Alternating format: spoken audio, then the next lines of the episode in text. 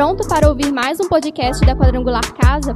Então prepare o coração e chame aquele amigo para ouvir junto com você. Ah, e não esquece de dar aquela passadinha no nosso site. Basta um clique e você tem acesso a ministrações e mensagens dos nossos cultos. Aperte o play e sinta-se em casa.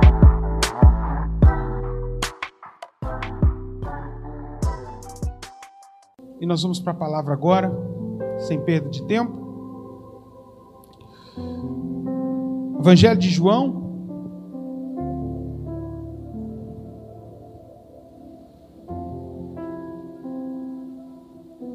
Evangelho de Jesus Cristo, segunda, escreveu o apóstolo João, o apóstolo do amor, capítulo de número 4.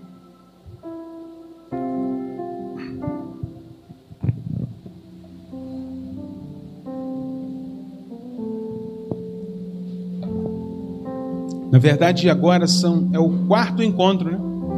Tivemos um encontro online da escola bíblica também. Aliás, uma ótima aula ministrada hoje sobre dons. Deus abençoe e continue prosperando. Nosso ministério de ensino tem crescido para a glória de Deus.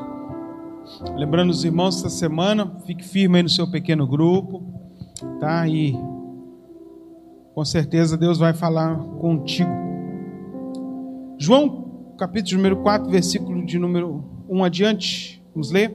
Jesus sabia que os fariseus tinham ouvido dizer que ele batizava e fazia mais discípulos que João, embora Jesus mesmo não os batizasse, sim seus discípulos.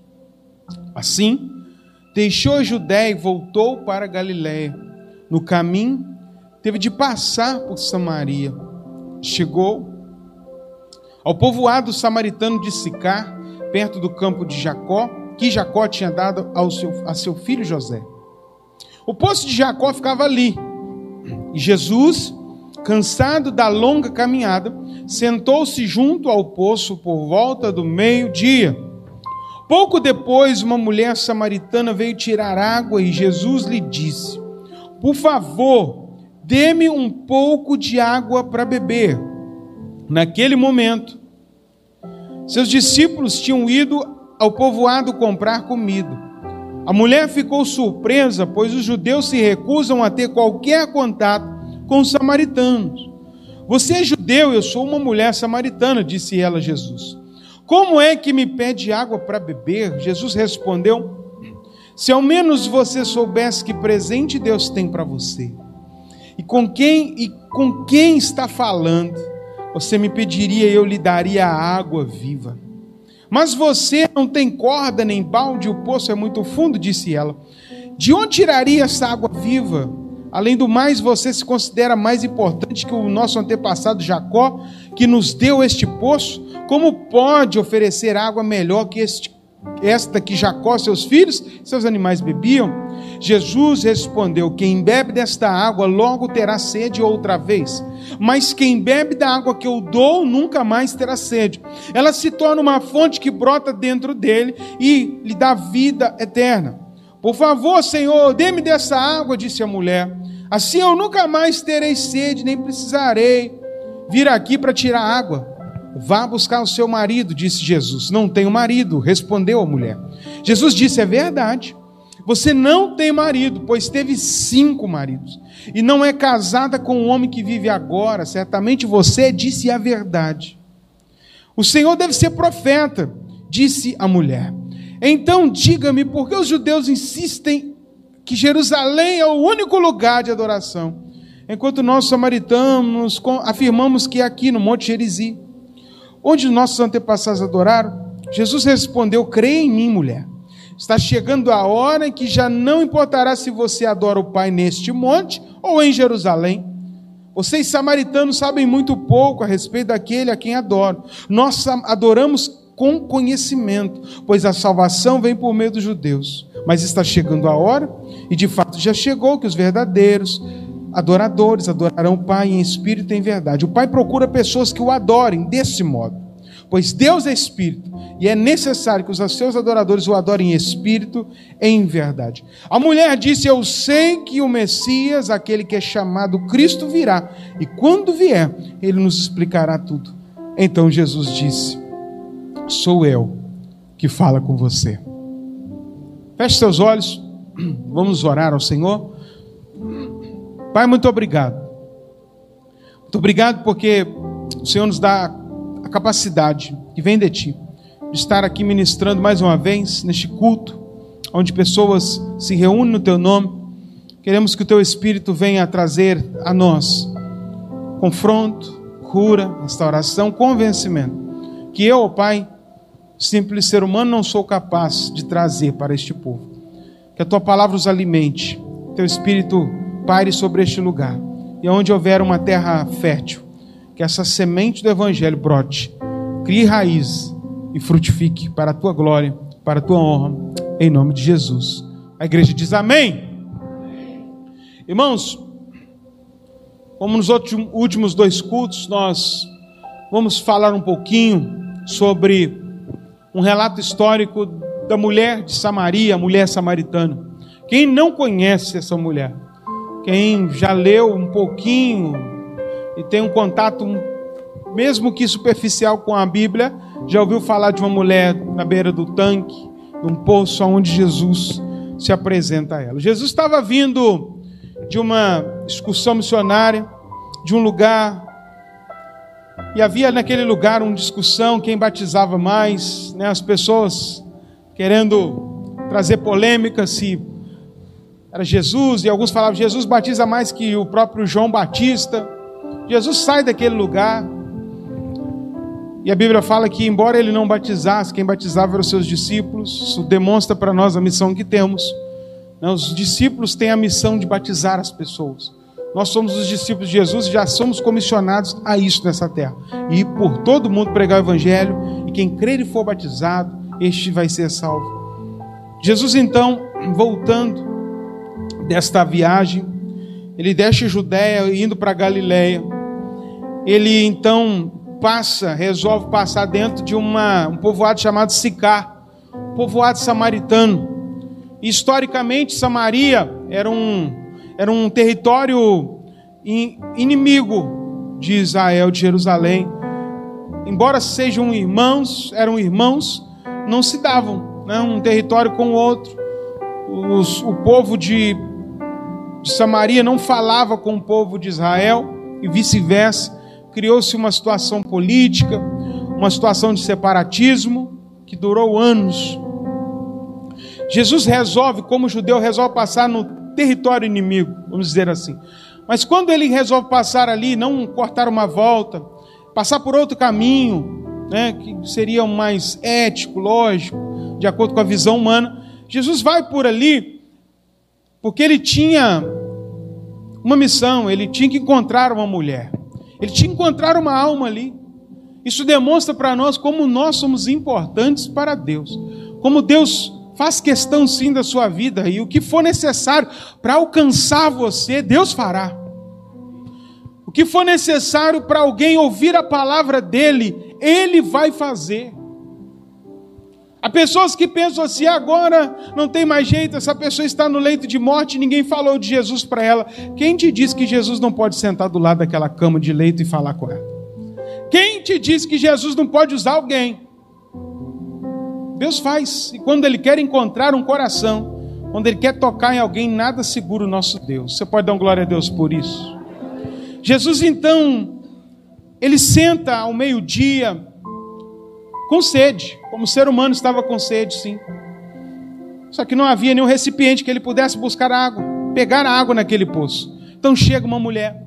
Essa mulher, então, com um balde, com o seu recipiente, com a corda, faz o seu trabalho diário de pegar a água, como num dia qualquer, como num dia comum. Só que aquele dia não era comum. Jesus estava ali. Então, quando Jesus vê aquela mulher tirando água, ele quebra um protocolo antigo, ele se dirige àquela mulher. Duas situações aqui. Um protocolo político primeiro é quebrado, porque, como eu disse, aquele povo não se dava com os judeus, os samaritanos, com os de Jerusalém, você sabe. Então Jesus quebra aquele protocolo solicitando algo a ela. E também algo que até os discípulos ficaram assim meio que Vamos perguntar ou não? Jesus sozinho com uma mulher conversando, isso, isso é meio fora de ética, né? Isso é meio fora de padrão. Jesus vira para ela e fala assim: Me arruma um pouco d'água, estou com sede. Aquela mulher então vira para Jesus e fala assim: Opa, você está conversando comigo, eu que sou uma mulher samaritana. Você nunca ouviu falar que nós, samaritanos, não se damos com vocês, vocês não falam com a gente? Como é isso? Agora você me pede água? Ah, agora a sede bateu, você quer falar comigo? Jesus então, ele vira para aquela mulher e com, com certeza aquele olhar sereno, aquele brilho nos olhos que um dia eu e você poderemos contemplar na glória. Jesus olha para aquela mulher e fala: Ah, mulher, se você soubesse quem te pede água, se você soubesse quem é esse que fala contigo, você me pediria água no lugar e eu te daria uma água, uma água viva, uma água que vai jorrar para toda a sua eternidade. Aquela mulher então não entendeu nada que Jesus falou.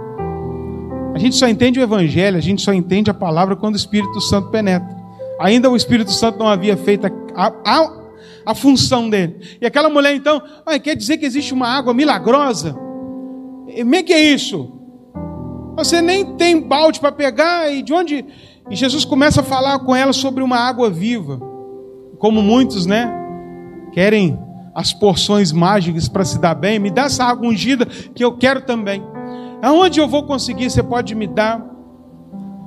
E Jesus então começa ali com ela um processo, um processo de alcance, de conversão.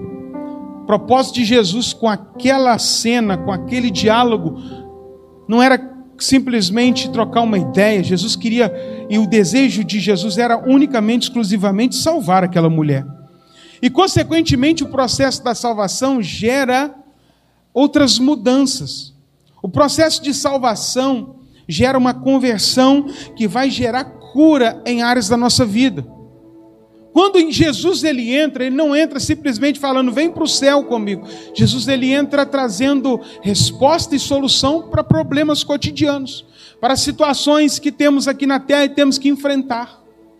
Jesus ele vem tocando em áreas que na vida daquela mulher eram áreas marcadas pela dor, pelo sofrimento. A conversão é assim, não é apenas um ato de crer.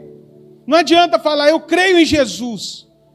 A Bíblia diz que até os demônios creem e eles tremem diante desse nome. O processo verdadeiro e genuíno da conversão é quando nós cremos e passamos por este processo de cura, de libertação, de transformação plena e contínua. Alguém que teve encontro com Jesus é alguém curado. Alguém que tem encontro com Jesus é alguém liberto. Alguém que tem um encontro com Jesus é alguém transformado plenamente. Não é aquela libertação meia-boca. E é um processo contínuo. Deus vai fazendo algo novo na nossa vida todo dia. Todo dia Deus tem algo novo a fazer em nós. Quer dizer que amanhã nós precisamos ser melhores do que hoje. Esse é o processo.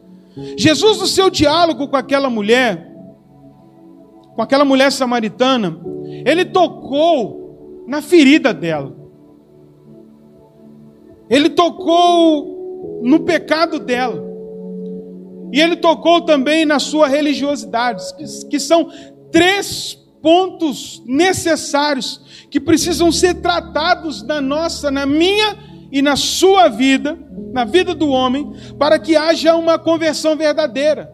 Se você realmente quer uma mudança, quer que Jesus faça algo novo, você vai precisar que deixar, permitir que Ele toque nessas áreas. Jesus vai tocar em ferida. Jesus vai tocar naquele problema chamado pecado. E Jesus vai quebrar algumas coisas, conceitos que temos sobre religião. É fato. É verdade.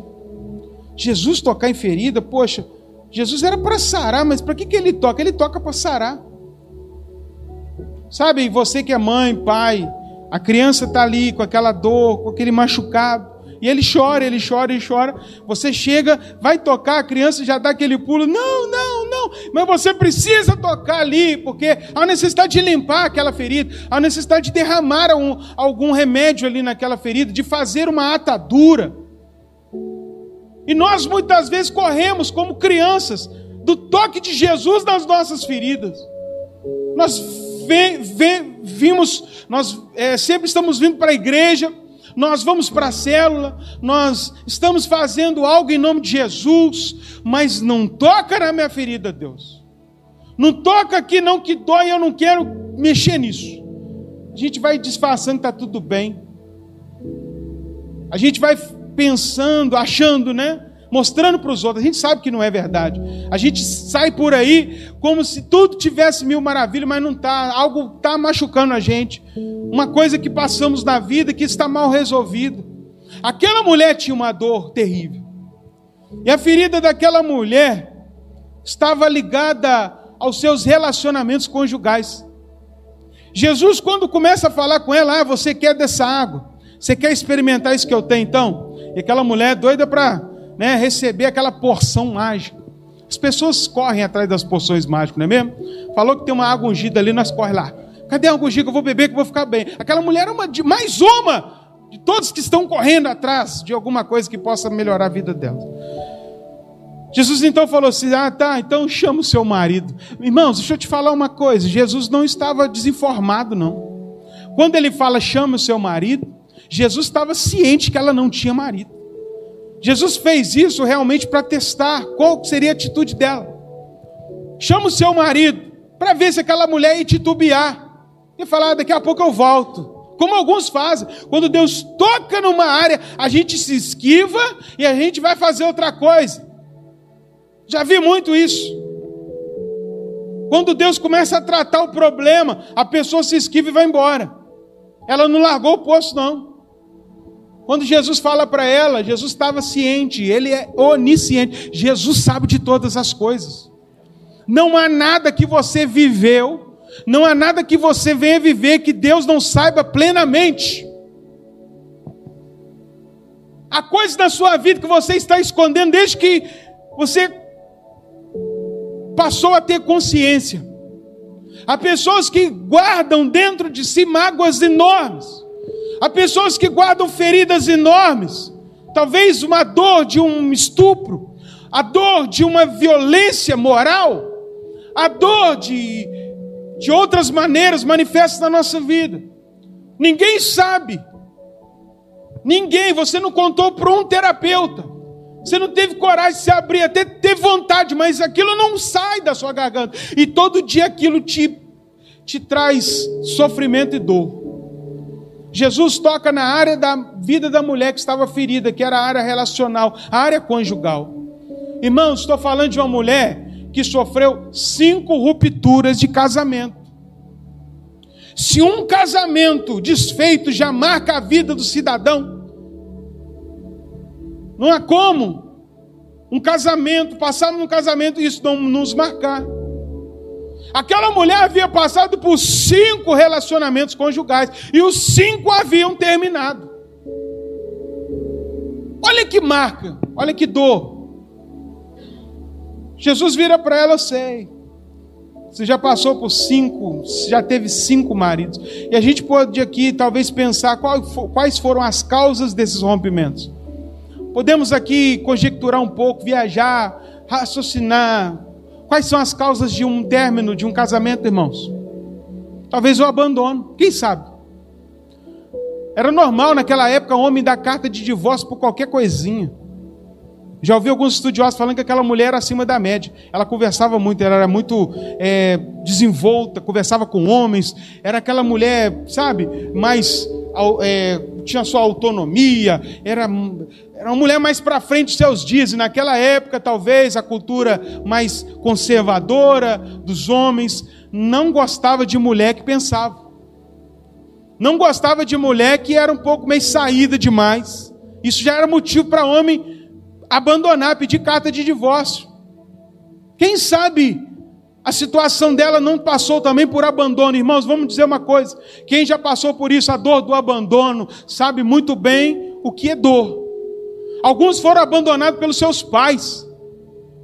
Alguns foram abandonados ainda na maternidade, não sabem quem foi aquele que gerou, né, através da relação sexual, não sabe quem é o pai. Talvez você foi criado com um parente porque os seus pais não te quiseram. A pessoa carrega uma dor, a dor do abandono. Ou talvez apostou todas as fichas, colocou todo o seu coração no relacionamento e no final essa pessoa disse tchau para você, foi embora e nunca mais voltou. Tudo isso marca a vida de alguém e ela possuía uma marca que com certeza acarretava um peso enorme sobre os seus lombos. Só quem passa pela dor da rejeição sabe o tamanho disso. Talvez podemos pensar também na viuvez. É meio complicado aquela mulher ter sido viúva, Edalmo, cinco vezes. Porque senão ela não seria a mulher samaritana, seria a viúva negra samaritana. É? E o, o sexto homem não ia ter coragem de ter relação com ela, não. Eu tenho uma avó que ela enterrou três maridos. Eu falei isso para os irmãos aqui. É o recorde que eu já vi. Até um som de, de deitar o homem no caixão. né? Três maridos, já foram viúva três vezes. Mas eu creio que não foi viuvez três vezes. Talvez dentro desses cinco, talvez houve uma viuvez. Talvez as coisas estavam dando certo, as coisas estavam fluindo.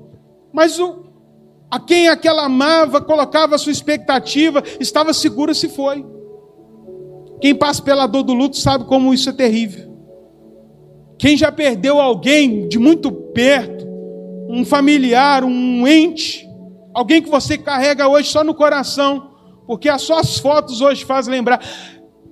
Dói demais. Tem pessoas que você só de falar o nome, as lágrimas já vêm o rosto.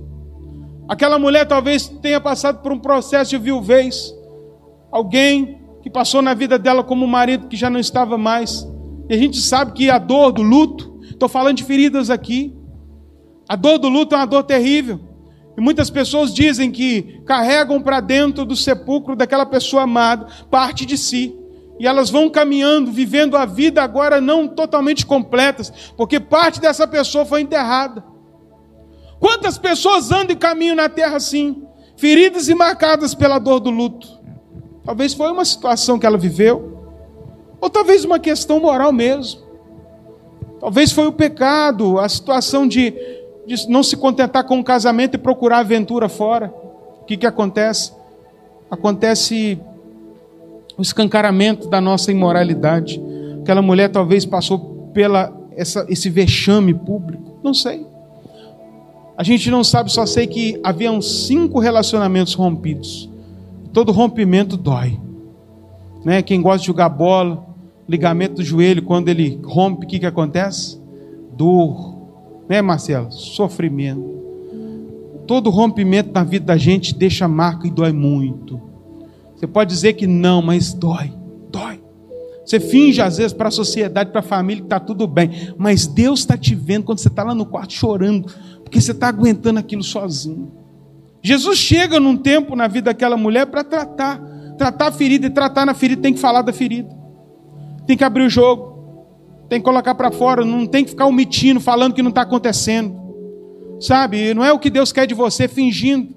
Tanta gente põe terno e gravata, sai, só vitória, né? Glória a Deus. E se esconde atrás de, de uma indumentária, mas está todo quebrado por dentro. Jesus não quer um ator, ele não quer que você se torne um hipócrita. Hipócrita da época eram as pessoas que se disfarçavam, eram as pessoas que usavam esse, essa, essa ideia de encenação. Jesus fala muito sobre isso. Ele não quer de você a hipocrisia, ele quer de você a verdade. Simplesmente, igual a mãe e o pai da gente falava, né? Fala a verdade. Né? Quando falava assim, porque talvez na verdade haja esperança para você. Mas se você contar mentira, eu já sei qual é a mentira. Aí, meu filho, você pode esperar o pior. Aí a gente, mesmo com dificuldade, né? Com as pernas tremendo, a gente ia lá e falava a verdade. Aquilo aliviava o problema. Tinha correção, tinha né, a, a punição por aquilo que se fazia, mas era mais ameno. Fala a verdade para Deus. Fala a verdade para si mesmo. Para de esconder ferida. Para de esconder dor. Para de falar com os outros que está tudo bem. Não estou falando para você sair para a internet, para o Facebook, que as pessoas fazem isso demais hoje. Né? Tentando uh, chamar a atenção das pessoas com a sua dor. Não, estou falando para você ir para o quarto e chorar diante de Deus.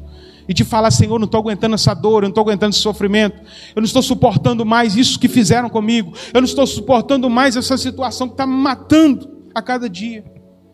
Jesus não para por aí. Quando Jesus fala, de fato você teve cinco maridos, e o sexto que você está com ele agora, poxa. Hum. Sabe quando o segredo é descoberto? Imagina o gelo do coração daquela mulher. Ninguém sabia. Ninguém sabia. Ela ia e voltava todo dia, mas ela tinha um relacionamento escondido. Ela estava se relacionando com um homem fora do casamento. Ela estava no pecado que nós conhecemos muito bem, chamado fornicação. O pecado da fornicação é quando alguém se relaciona com outro sem estar debaixo da bênção e a base chamada casamento. A gente se une ali, se junta aqui, se amiga ali, vai, vai vivendo amigado. Isso é fornicação, isso não provém de Deus, não é projeto de Deus para a vida de ninguém. Ela vivia um concubinato, alguma coisa com um homem que não era. Jesus fala: ele não é o seu marido. Ele é alguém que você aproveita o corpo dele, aproveita a condição financeira dele, mas ele não é seu marido.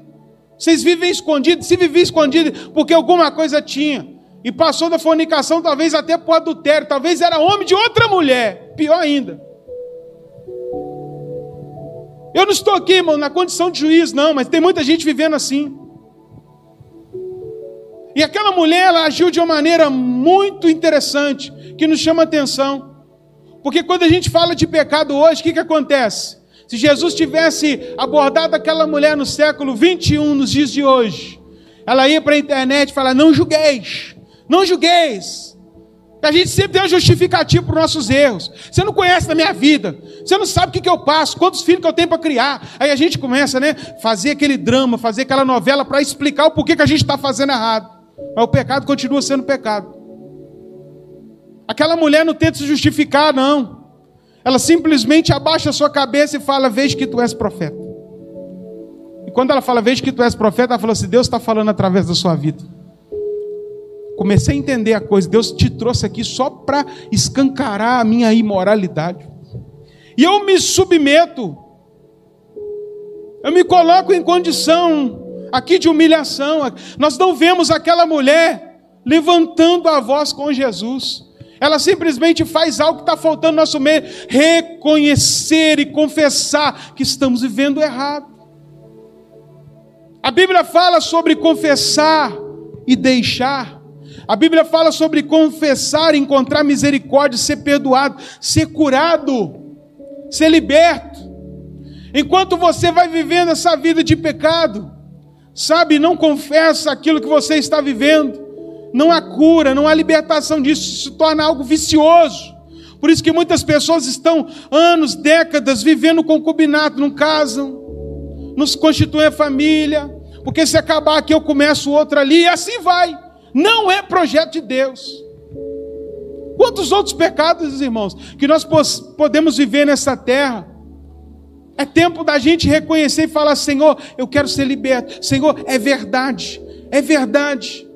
É verdade, eu estou precisando mudar de vida. Eu sei que o Senhor está falando hoje comigo. Eu preciso tomar uma atitude, confessar o meu pecado, buscar ajuda. Querido, busca ajuda. Davi fala: enquanto eu não confessei, enquanto eu encobri o meu pecado, os meus ossos foram secando. Pecado encoberto traz doença. Por isso que a gente vê tanta gente doente no corpo de Cristo, tanta gente longe da comunhão, o pecado vai tomando e vai transformando aquilo num, num câncer. Você quer ser tratado de verdade, quer voltar a sentir esse primeiro amor que está se perdendo com o tempo? Confesse Dobre-se diante do Senhor, peça ajuda, mas não continue assim. Aquela mulher foi maleável, ela não se trancou. E quantas pessoas vêm para um culto como esse tranco? Porque elas não querem, de maneira nenhuma, que a palavra confronte o modo de vida dela, o modo que ela vive a sua vida. Ela simplesmente quer ser massageada, e quando acontece, ou Deus fala algo pela sua palavra sobre algo que ela está vivendo de forma errada, o que, que acontece? Ela se tranca, a palavra não entra, aqui não vai entrar não, porque não vai mudar minha vida. Outro detalhe, Quando Jesus começa a falar disso, ela ouve, mas logo ela começa a falar de outro assunto também que Jesus foi lá e trouxe um conserto. Ela começa, então, já que tu és profeta, vamos lá para uma, uma treta teológica. Qual é o lugar de se adorar? Aqui ou lá? Porque os judeus falam que o lugar certo é Jerusalém, mas os meus pais, os meus antepassados adoravam em Jerezi, e eu adoro aqui, e nós fazemos os nossos rituais religiosos aqui, e começa a questionar o que é certo, que Jesus ficou olhando para ela falou: Minha filha, você já tem ferida, você tem pecado para consertar. Você quer questionar agora religiosidade, religião, como fazer, o que fazer? Jesus vira para ela, talvez com aquele olhar, aquele sorriso no rosto, e fala assim: Minha filha, deixa eu te dizer uma coisa. Não é o lugar, não é o ambiente, é não é o, o, o monte X ou Y. O que o Pai procura é gente que adora de verdade. Que? Porque até o momento, para ela, o lugar era mais sagrado do que o que se fazia. Como alguns, né? Queridos, embora isso aqui seja maravilhoso, templo. A gente estava chorando por causa desse templo.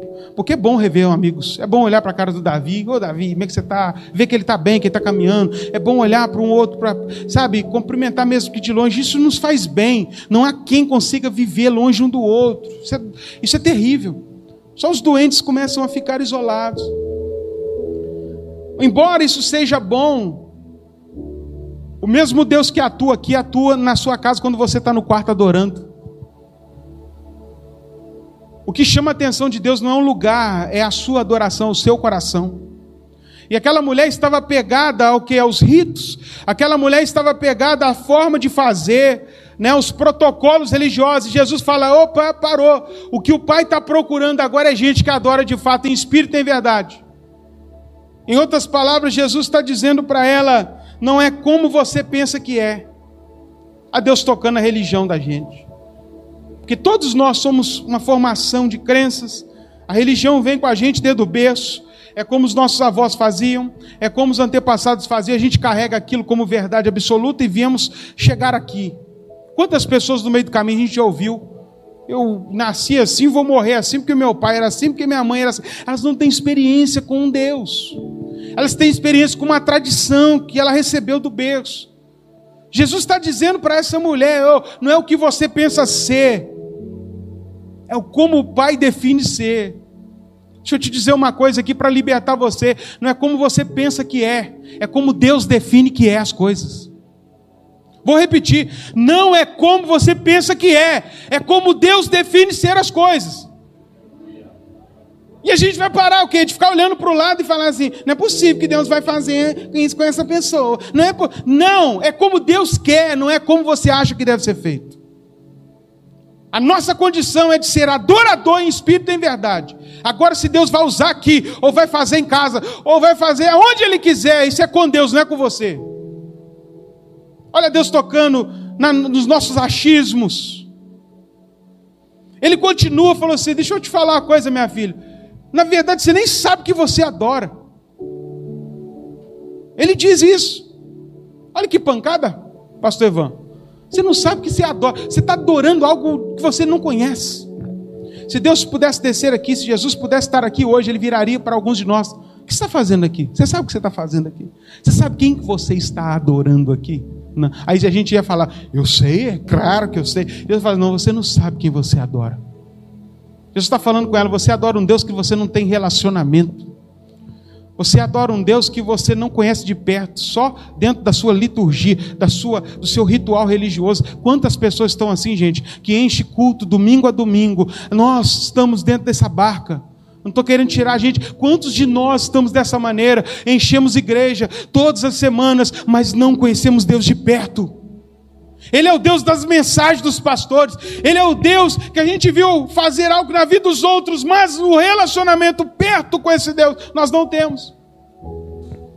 Olha a religiosidade. Tem muitas pessoas que vivem a vida inteira assim, se relacionando com Deus de longe, não conhece Deus. Não conhece. É terrível isso. Adorar e servir a um Deus que não conhecemos. Aquela mulher foi mais ainda astuta na sua religiosidade. Ela achava que Jacó era o maior. Você está querendo ser maior que o meu pai Jacó? Meu ídolo?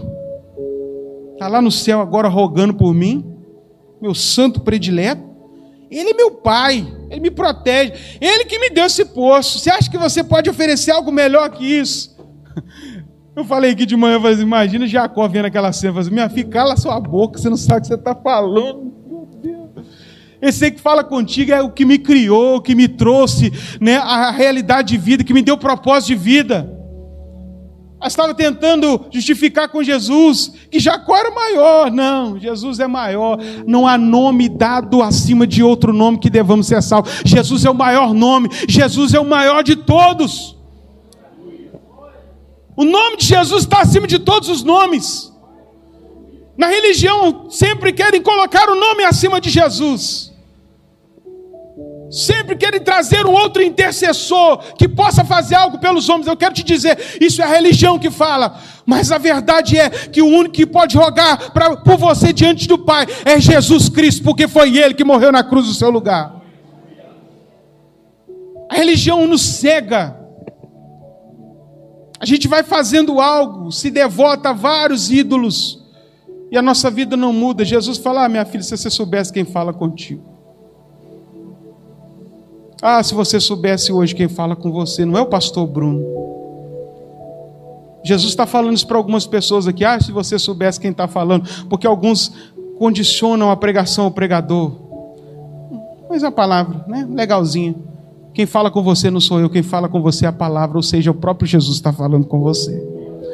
Ah, se você soubesse que é Jesus agora sentado do seu lado no poço, dizendo para você é tempo de mudar. Eu estou aqui para mudar a sua história. Eu estou aqui para mudar a sua vida. Eu estou aqui para curar as suas feridas. Eu estou aqui para perdoar os seus pecados. Eu estou aqui para te trazer novidade de vida. Hoje aqui é o nosso poço. Nós estamos à beira de um poço. E Jesus está do nosso lado. Qual será a nossa atitude? A atitude daquela mulher foi se dobrar diante daquele Deus. E o ponto final foi quando ela falou assim: é. Quando, quando o nosso Messias vier, ele vai, ele vai trazer essa revelação de todas essas coisas para nós. Ela estava à espera de uma resposta. E Jesus olha para ela: deixa eu te falar uma coisa. Jesus se revela, a ação do Espírito Santo acontece ali naquele momento. Eu sou o que fala contigo, eu sou o Messias. Eu sou a esperança que você espera. Eu sou a esperança do seu povo que vem buscar água todo dia aqui. Eu estou aqui hoje, não foi em vão, eu vim aqui para trazer essa verdade para você. Irmãos, a, o, aquela mulher esqueceu da água. A Bíblia diz que a mulher deixou o balde para trás e saiu correndo para anunciar que ela tinha encontrado aquilo que mudaria a vida dela por toda a eternidade. A decisão está nas nossas mãos hoje. Ou você se contenta com um copinho d'água de todo dia, a porção de água que sacia sua sede só no dia. Isso a gente poderia enumerar várias coisas que nos saciam só apenas no dia. Pensa em tantos pecados que te saciam agora. A droga te sacia hoje, amanhã você precisa dela de novo. Sexo ilícito é a mesma coisa. Você sacia a sua vontade carnal, amanhã você está precisando de novo. O álcool é a mesma coisa. Tantas coisas que têm saciado temporalmente o ser humano. Ou você faz como essa mulher, abandona esse balde e mergulha de vez na água viva. Porque a água viva chamada Cristo. Ele fala: quando você provar de mim, você nunca mais vai ter sede. Quem prova de Jesus nunca mais quer voltar para o mundo. Pastor, por que tantas pessoas batizam e voltam para o mundo? Na verdade, elas nunca saíram do mundo. Elas simplesmente passaram numa água achando que a água era encantada. Deixa eu te dizer uma coisa: o que muda a nossa vida é um encontro verdadeiro com Jesus. E quando isso acontece, o ser humano não quer mais nada que venha de fora. Ele não consegue se contentar com nada que vem externamente. Ele não quer mais a droga, ele não quer mais o álcool, ele não quer mais a ilicitude sexual, ele não quer mais viver errado. Ele simplesmente quer Jesus, quer Jesus, quer Jesus. E ele já está satisfeito, porque Jesus, ele traz a satisfação necessária para o ser humano. Jesus é suficiente. Olha para quem está do seu lado e diga: Jesus é suficiente. para resolver todos os conflitos da sua vida. Jesus é suficiente. Para matar sua sede. Jesus é suficiente para trazer vida para você novamente. Só Jesus é suficiente para que você volte a sorrir. Só Jesus é suficiente para que você tenha esperança novamente. Só Jesus para levantar a sua, a sua cabeça diante da sociedade e te fazer, fazer de você um novo homem, uma nova mulher. E hoje nós estamos diante desse, desse poço, desse lugar de batismo. Essas águas falam de Jesus. O batismo é alguém que resolveu mergulhar realmente nessa nova vida. E quem entra para essa nova vida morre para a vida anterior e começa a viver algo diferente. E hoje nós vamos ter a alegria de ver duas pessoas descendo aqui agora à noite as águas do batismo. Já tivemos pessoas às 18, às 8 horas da manhã, e agora vamos contemplar alguém que, como a mulher samaritana, falou: Eu quero isso, eu quero essa água viva. Eu não quero ter mais sede nesse mundo. Eu não quero mais coisas temporais, eu quero algo que, que mira a eternidade e aponta a eternidade. Oh, meu irmão, quando a gente encontra Jesus, é isso que acontece. A gente para de olhar só para essa vida e a gente começa a olhar e almejar as coisas eternas com Ele. Hoje pode ser também o seu dia de ter um encontro com Jesus e a sua vida ser transformada. Pastor, que precisa acontecer então? Um processo de caminhada com Ele. A Bíblia diz que Jesus fica ali naquele lugar dois dias ensinando a palavra, trazendo revelação para eles. E a Bíblia diz que houve salvação naquele lugar. Hoje, se você reconhecer que é Jesus que fala com você, a salvação também chega a ti. E o processo começa para que você venha viver essa nova vida também. Você que está em casa da mesma maneira, aproveite esse encontro hoje e se entregue para Jesus de todo o seu coração. Fica de pé. Antes de nós procedermos à cerimônia do batismo que vai acontecer agora no final, eu quero convidar você a fechar os teus olhos. Não é, não é hora de fazer nada agora, tá? É hora agora de você ter o seu tempo com Deus. Até se as luzes puderem ser diminuídas. Você vai fechar os teus olhos, porque há pessoas aqui que talvez vieram participar de um batismo, de ver a novidade de vida das pessoas, e assistirem o que vai acontecer na vida de outros. Mas hoje, o Senhor quer tratar com você. O Senhor quer falar com você. A pessoa na beira do tanque do poço não é o outro, é você. Quem o Senhor quer encontrar é com você hoje.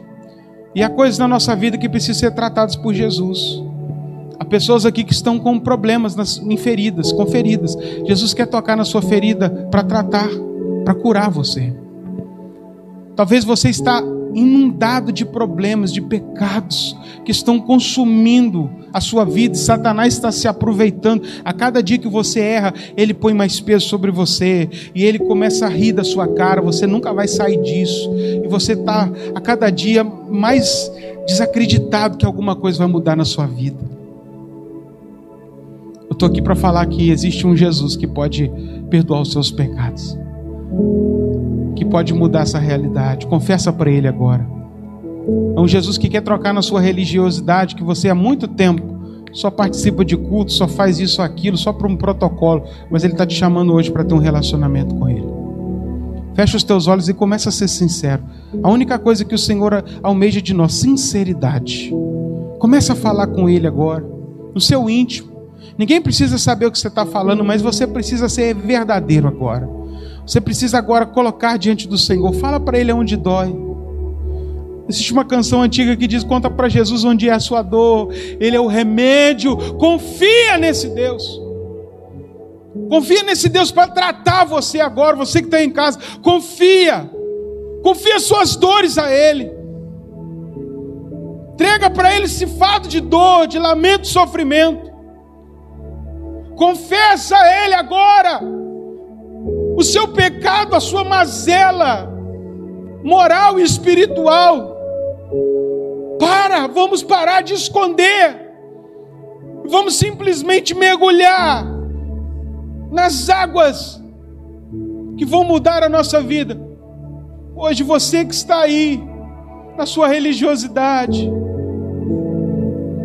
é cada dia mais religioso, mais cético. E nenhum lugar como esse faz diferença mais para você. O Senhor pode te tocar hoje, dizendo para você: não é como você pensa que é, não. Abandone seus achismos, seus protocolos agora. E fala: Senhor, eu quero viver algo novo. Eu quero sentir a tua presença. Eu não quero adorar um Deus desconhecido. Eu não quero adorar um Deus que me apresentam na Bíblia sem eu senti-lo no meu coração. Eu não quero simplesmente saber da história da mulher samaritana. Eu quero sentar no poço com o Senhor. Eu não quero simplesmente saber que o Senhor ungiu a Davi. Eu quero ser ungido por ti. Eu quero ter um relacionamento íntimo contigo, Senhor.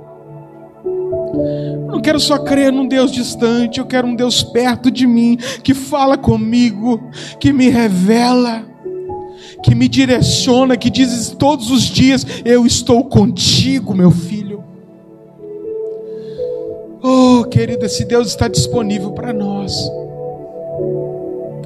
Toda religiosidade agora cai por terra nas nossas vidas. Que o Senhor venha trazendo cura para a sua ferida. Que o Senhor venha trazendo cura para a sua dor. Que o Senhor venha trazendo restauração para a sua falta de esperança. Que o Senhor venha tratando áreas que só você, o Senhor, sabe, e Ele sabe muito bem. Que o Senhor te liberte agora, através do perdão, da confissão e do perdão do pecado, haja libertação para você. Que você não seja mais um escravo do pecado, um escravo do medo, um escravo das circunstâncias. Que você seja agora transformado liberto, salvo. É o que eu declaro sobre a tua vida hoje.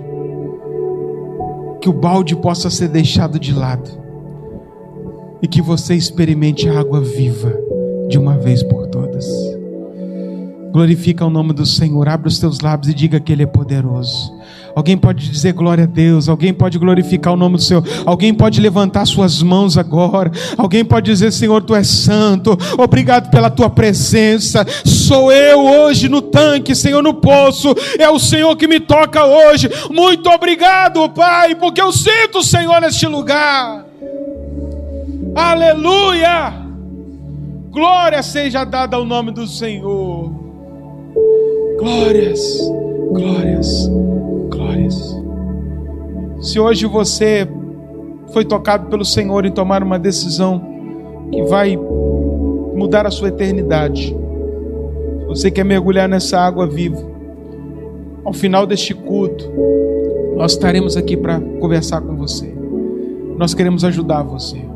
Se é hoje você quer entregar sua vida para Jesus, fala: Jesus, eu sou a samaritana da história, eu quero mudar de vida hoje nos chame ao final do culto, esteja, espere um pouquinho, converse com a gente. A gente vai te direcionar para um pequeno grupo, a gente vai te dar um direcionamento para que você possa continuar essa caminhada que é contínua, tá bom? E ela não termina aqui no batismo, não. Ela continua logo após. Todos que vão passar por aqui terão agora outras, outros desafios para que eles continuem a caminhar. Você que está em casa, tem um QR Code. E aí minha decisão vai te levar lá no site da nossa igreja, onde você vai preencher um formulário. Essas informações vão chegar até nós. E nós, com, com as informações em mãos, vamos entrar em contato com você também. Tá bom? Deus abençoe a sua vida. Em nome de Jesus.